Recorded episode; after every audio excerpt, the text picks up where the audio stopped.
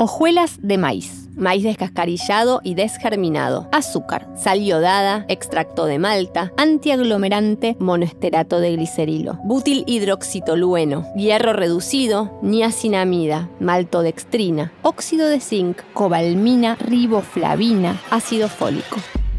Uf, sucaritas. Vamos, tigres, enséñenles cómo se juega. Un verdadero tigre se hace entrenando duro y desayunando sucaritas que te dan energía para ganar. Son riquísimas. Harán un tigre de ti. Atrévete. Las sucaritas, los Fruit Loops, las almohaditas. O sea, invertí una fortuna en eso pensando posta que eran saludables. ¿Y ahora qué onda, Benja? ¿Te gustan? Re, con leche, crocantes, azucarados. Como caramelos. Les decimos cereal, pero en verdad son caramelos. Postres lácteos rosa chicle. Cereales crocantes de azúcar. Pescado, pollo, milanesa, todo congelado, empanado, para comer con la mano y en un santiamén. Panes tan mullidos y blancos como una almohada de hotel. Paquetes animados como un programa de la tele. Juegos, juguetes y personajes en los que se puede creer, a los que llegamos a querer. La comida infantil es un invento del marketing. Miles de productos que las criaturas desean y en los que nosotros confiamos, como antes confiábamos en las abuelas. Todo esto es una novedad para los cuerpos. Un experimento que no está saliendo bien. Pero las marcas no están dispuestas a dar ni un paso atrás. Nuestros hijos están marcados. Soy Soledad Barruti, periodista y madre de una criatura alimentada por mí a ultraprocesados. Yo, Benjamín Barruti. Adicto al azúcar en recuperación.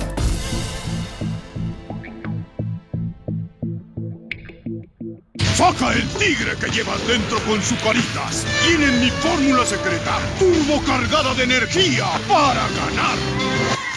¿Quieres ser parte del equipo? ¡Riquísima!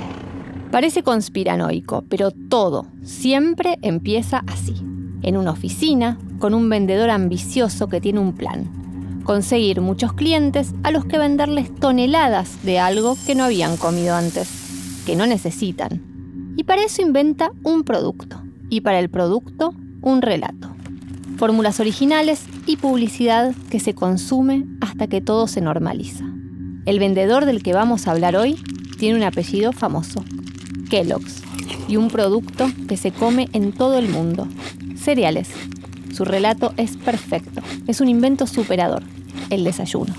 Kellogg's inventó el desayuno. Algo así. Los Kellogg's eran dos hermanos que vivían en Michigan a principios del siglo XX, John Harvey y William, una especie de Caín y Abel, o de Castor y Pollux. Entiende, mamá. La historia de John Harvey y William Kellogg's es espectacular. Un médico y un empresario. John Harvey, el médico, era el creador y director de El Sanitarium, una especie de centro médico a donde en 1900 iban a internarse personas de todos lados para recuperar la salud. Fiel devoto de la Iglesia Adventista del Séptimo Día, John Harvey estaba seguro de que la pureza era la base del bienestar. Para alcanzar esa pureza, desarrollaba dietas, máquinas y prácticas depurativas y de abstención sexual, a las que sometía a sus pacientes. Vegetarianismo, ejercicio y celibato. ¿Viste? La vida saludable es el infierno. Sí, y se pone peor. Entre las terapias del sanitarium estaba la luz eléctrica. Se encerraba a las personas por horas en cajas que parecían sarcófagos iluminados por dentro. Cuando no funcionaba, se practicaba descargas eléctricas directas sobre el cuerpo, incluso para los problemas de visión. Electricidad adentro de los ojos. También hidroterapia. Se obligaba a los pacientes a permanecer horas, semanas y hasta meses adentro del agua, luego hacerse lavajes colónicos. Pero la terapia más fuerte era la que conllevaba la abstinencia. Porque John Harvey Kellogg estaba seguro de que el problema más grave de la humanidad era la lujuria, el alcohol, el tabaquismo y la carne. La masturbación provoca mala digestión, pérdida de memoria, problemas de visión, enfermedades cardíacas, epilepsia y locura. A los niños que se tocan los genitales hay que atarles las manos, vendarles ese órgano ofensivo o ponerles un cinturón de castidad en forma de jaula. Para los casos más extremos en los varones se recomienda la circuncisión y en las mujeres la ablación, siempre sin anestesia. Ese breve dolor que acompaña la operación tendrá un efecto saludable en la mente para toda la vida. Mamá, e-, esto es un asco y no se entiende qué tiene que ver con el cereal. Si el placer llevaba a las personas a extraviarse y a enfermarse, la salud era la domesticación de ese placer. En el sexo se buscaba la abstinencia, en la comida el aburrimiento. John Harvey Kellogg diseñó las hojuelas de maíz, cereales que había que masticar de a uno y por 40 veces. Cositos con gusto a nada, disueltos atómicamente, que se convirtieron en el éxito del sanitarium. Era lo que comían pacientes como Ford y Rockefeller un comestible aspiracional que el otro hermano, Will, el empresario siempre opacado por John Harvey, miraba con envidia y ansias de destrucción. O de conversión, al exacto opuesto del sueño de salud con gusto a nada que propagaba su hermano. Will metió el cereal en la caja, imprimió el apellido de su familia al frente, habló con un par de comerciantes de la zona y lo ofreció como algo que no existía, un producto para el desayuno y en medio hizo lo que hacen los hermanos malditos en los mitos. Lo transformó. ¿Cómo? Con azúcar, cubriendo cada hojuela con toneladas de azúcar. Tell him, Tony.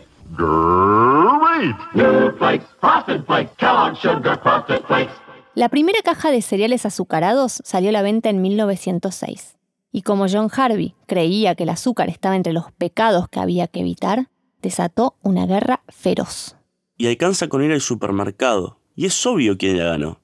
Una porción de sucaritas contiene unos 16 gramos de azúcar, casi 4 cucharadas. Supera en un solo plato el límite de azúcar que deberían tener los niños según la Asociación Americana del Corazón. ¡Venga, duro con ellos, con energía! Entrena duro y toma un nutritivo desayuno con los copos de maíz azucarados de Frosties de Kellogg's. ¡Más que ricos! ¡Mmm! ¡Riquísimos! La infancia está ahogada de azúcar. Es tanta el azúcar que come un chico hoy que a los 8 años ya llegó a consumir la misma cantidad de azúcar que su abuelo a los 80 años. Y a pesar de ser un ingrediente que se puede no comer porque nadie necesita azúcar en la vida, hoy se come entre 10 y 15 veces más que el límite que puso la Organización Mundial de la Salud. No se habla nunca de estos límites. Es que nadie lo sabe. De hecho, salvo en los países donde hay etiquetado, por ley las marcas pueden ahorrarse esa información. Ni siquiera tienen que contarnos cuánta azúcar agregan. Pero los límites existen y son muy claros. Hasta los dos años nadie debería comer azúcar. Después, no se deberían comer más de tres cucharaditas al día. En la adultez serían seis. Cada cucharadita de más se relaciona directamente a una cantidad enorme de enfermedades. Diabetes tipo 2, hígado graso, acné, cáncer, demencia, Parkinson, Alzheimer. Consumir el 20% de las calorías provenientes del azúcar aumenta casi en un 40% la posibilidad de morir de un infarto. Estas cosas empezaron a sospechar en los años 30 y a comprobar en los años 60 pero la industria del azúcar se encargó de ocultar la evidencia en su contra. La industria del azúcar, ¿qué quién es? La industria del azúcar son las empresas que producen el azúcar y las que lo usan, o sea, todas las marcas que fabrican comestibles y bebidas, desde Coca-Cola hasta Kellogg's. Esas marcas pusieron en la historia millones para que nadie fijara los ojos ahí, en ese ingrediente. Pagaron a universidades, a investigadores, a sociedades científicas del corazón, de la nutrición, del cáncer. Invirtieron dinero en un montón de eventos deportivos. Hicieron del azúcar un sinónimo de energía. Y también inventaron al tigre Tony. Es más grande, más fuerte es un animal completamente nuevo. Ahora Frosties de Kellogg está cargado con un 50% de las vitaminas B1, B3 y B6 que necesitas cada día. Tómalos como parte de un desayuno completo. Frosties de Kellogg, despierta el tigre. ¿Qué hay en ti?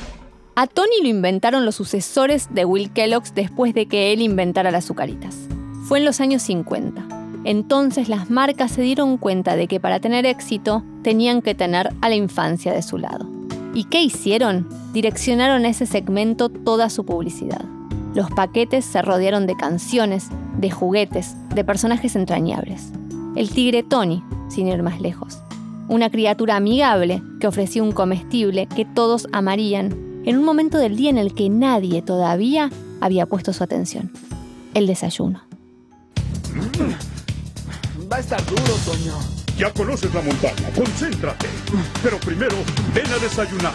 Para ser tigre, entrena ya ese equipo con sucaritas de Kellogg's con 10 vitaminas y minerales. Riquísimo. el equipo de Toño, energía para ganar. Disfruta el sabor que su carita te da. Para un tigre de. A mí me hace acordar a Javier. ¿Te acordás de ese profesor que se ponía medio violento si errábamos al arco? Re. Tony es acelerado y competitivo como algunos profesores de educación física.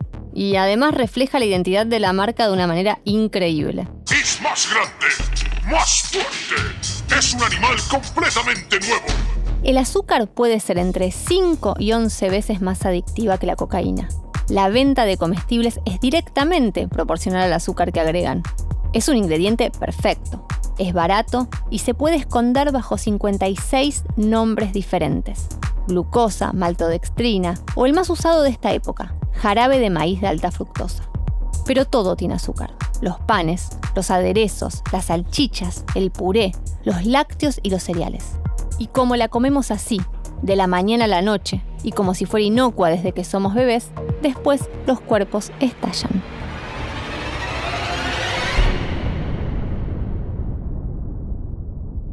Cada año en el mundo hay 184.000 muertes que pueden ser atribuidas al consumo de productos azucarados, y la mayor cantidad de esas muertes ocurre en América Latina. Y los que no mueren cuestan carísimo al sistema de salud. En 2007 Chile hizo esta cuenta y vio que se gastaban unos 800 millones de dólares al año en enfermedades no transmisibles. Entonces pensó en leyes que frenaran la epidemia. Una es la ley de etiquetado frontal, un sistema de advertencias que indica claramente cuando un producto está excedido en sal, en grasas o en azúcar. Como se busca desalentar el consumo de esos nutrientes, sobre todo en la infancia, estos productos no pueden ser vendidos en escuelas, ni en entornos escolares, ni publicitados para la infancia. Chau juguetitos, chau promociones, chau personajes. En Chile, ¿desapareció el tigre? Y en México. Y en Argentina también va a desaparecer porque se aprobó la ley de etiquetado frontal. ¿Y Kellogg's qué onda con eso? Bueno, en Chile Kellogg's llegó al extremo de hacer un juicio al Estado para devolver a Tony a su caja de cereales azucarados. Pero la justicia no les dio la razón. Tony se fue de la caja y mira lo que pasó. En 2019, según el Ministerio de Salud chileno, la compra de cereales para el desayuno cayó en un 14%. Esto llevó a que los fabricantes tuvieran que modificar las preparaciones disminuyendo nutrientes críticos. El 39% de las recetas de los cereales de desayuno cambió, reduciéndolos en azúcar. Un poco de justicia divina para el pobre John Harvey Kellogg's, que no lo contamos, pero mientras su hermano Will se hacía multimillonario, fue agarrado por la Gran Depresión y lo perdió todo.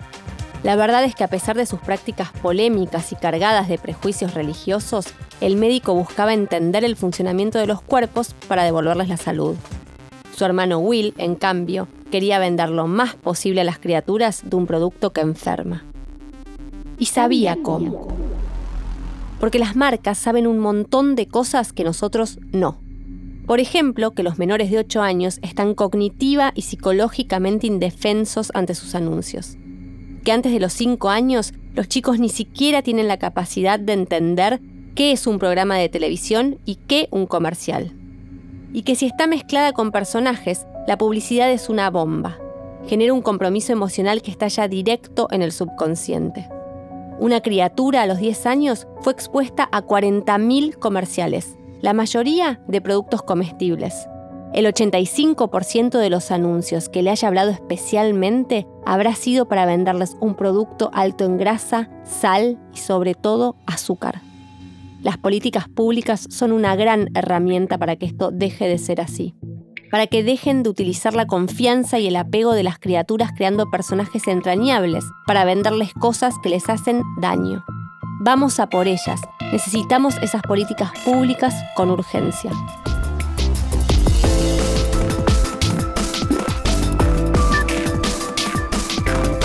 Esto fue Marcados. La comida infantil es una trampa. Trabajamos el guion junto con Emilia Arbeta y Lucía Cholaquiana Herrera. La investigación periodística es propia y toma varias ideas de la crónica sobre el tigre Tony que escribió Valentina Collao para Bocado. El archivo sonoro estuvo a cargo de Mariana Collante. La producción es de La Maldita. El diseño sonoro y la edición están a cargo de Juan Pablo Ferreiro. Mi nombre es Soledad Barruti. Yo soy Benjamín Barruti. Hasta la próxima.